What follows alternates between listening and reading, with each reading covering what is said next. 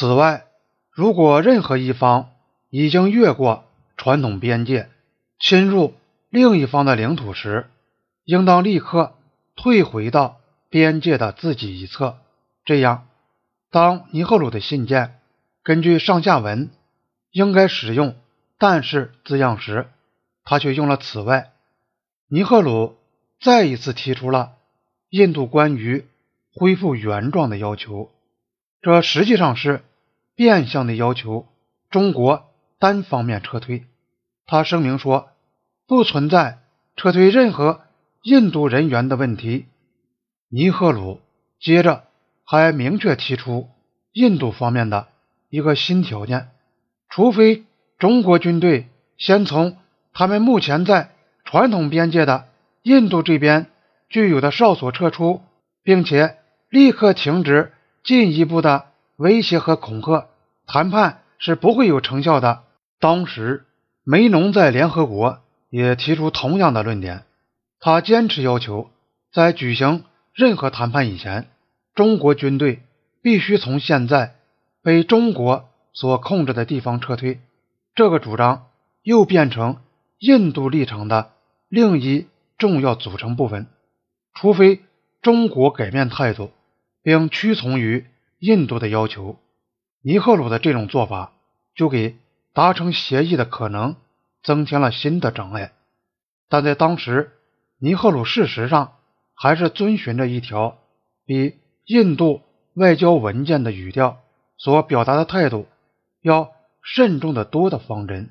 印度警告北京说，印度边境部队已奉命使用武力击退越境者，乃是嘘声恫吓。一九五九年九月十三日。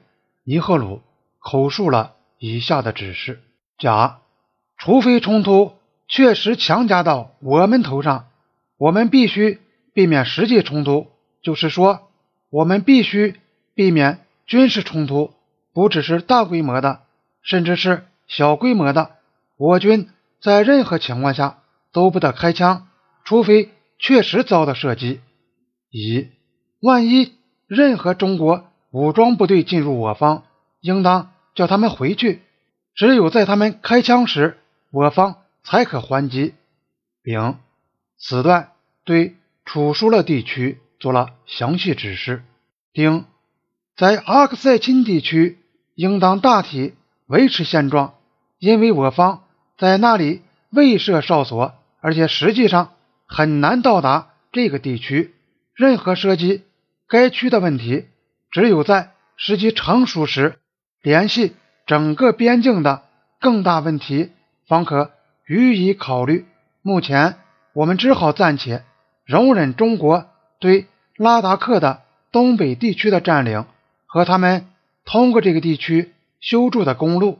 五，对我方边境人员总的指示是要他们避免采取任何挑衅行动，但是必须坚守。边界线的我方一边不容许被对方轻易赶走。即我认为中国部队不至于对这一段边境采取侵略的方针，即企图进一步深入我国领土。如果他们采取这样的行动，必须加以制止，并应立即将情况上报请示。这份记录是印度政府的一份文件。迄今尚未公开过。正如本书下文所引用的许多材料一样，作者不便说明其来源。当这个口述的指示被记录下来的时候，奉命前往拉纳克山口建立哨所的一支人数众多的印度巡逻队早已出发。前面讲过，他与十月二十一日同中国军队在空喀山口。发生冲突，遭到伤亡。新德里在十一月四日的抗议照会中，把中国军队在边境的行动比作是印中两国过去进行斗争所反对的老牌帝国主义列强的活动，并警告说，印度将使用一切可能的手段抵抗侵略。这份照会第一次。对印度声明是以存在于西段的边界线做了详细而完备的描述。在八九两个月，尼赫鲁多次在议会中声明，在西段从来没有什么明确的边界，而现在照会中却又精确地描述了一条把整个阿克塞钦划归印度的边界，并告诉中国说，对过去的历史。也有些知识的人都知道，印度这条传统的和历史的边界是同印度两千多年来的文化和传统有联系，而且已经成为印度生活和思想的密切的一部分。在郎酒事件以后，印度政府宣布东北边境特区的防务由印度陆军负责。这时，对于西段的边境也采取了。同样的措施对印度边境的巡逻任务通常是由内政部负责。